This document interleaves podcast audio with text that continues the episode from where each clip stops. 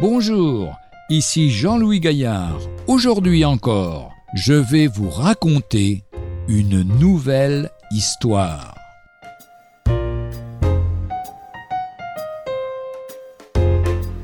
Le porte-bonheur du vieux soldat.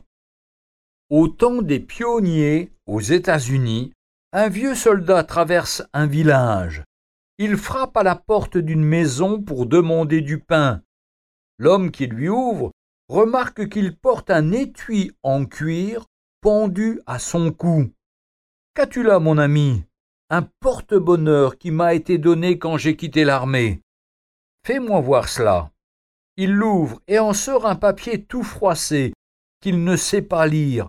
Il le tend à son interlocuteur qui n'en revient pas. Eh bien, c'est ton certificat de libération de l'armée fédérale signé du général George Washington lui-même. Il te donne droit à une pension à vie. Consterné, le vieux soldat réalise qu'il a, pendant près de trente ans, porté sur lui la promesse d'une rente par laquelle tous ses besoins auraient été satisfaits.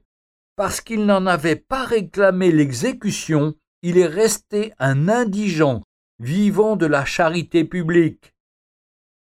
Histoire incroyable, mais vraie, qui ressemble à celle de beaucoup de chrétiens. Dieu nous a fait des promesses, il met ses richesses spirituelles à notre disposition, et nous nous contenterions d'une vie médiocre, pendant que les provisions de Dieu resteraient inutilisées. N'oublions pas que Dieu a mis ses ressources, sa paix, sa parole, sa joie, etc., à notre portée grâce à l'œuvre et au mérite de Jésus-Christ. Emparons-nous chaque jour des promesses de la parole de Dieu pour soutenir et fortifier notre foi. L'apôtre Paul, dans la deuxième épître aux Corinthiens, chapitre 9, verset 8, nous dit Et Dieu peut vous combler de toutes ses grâces, afin que, possédant toujours en toutes choses de quoi satisfaire à tous vos besoins, vous ayez encore en abondance pour toute bonne œuvre.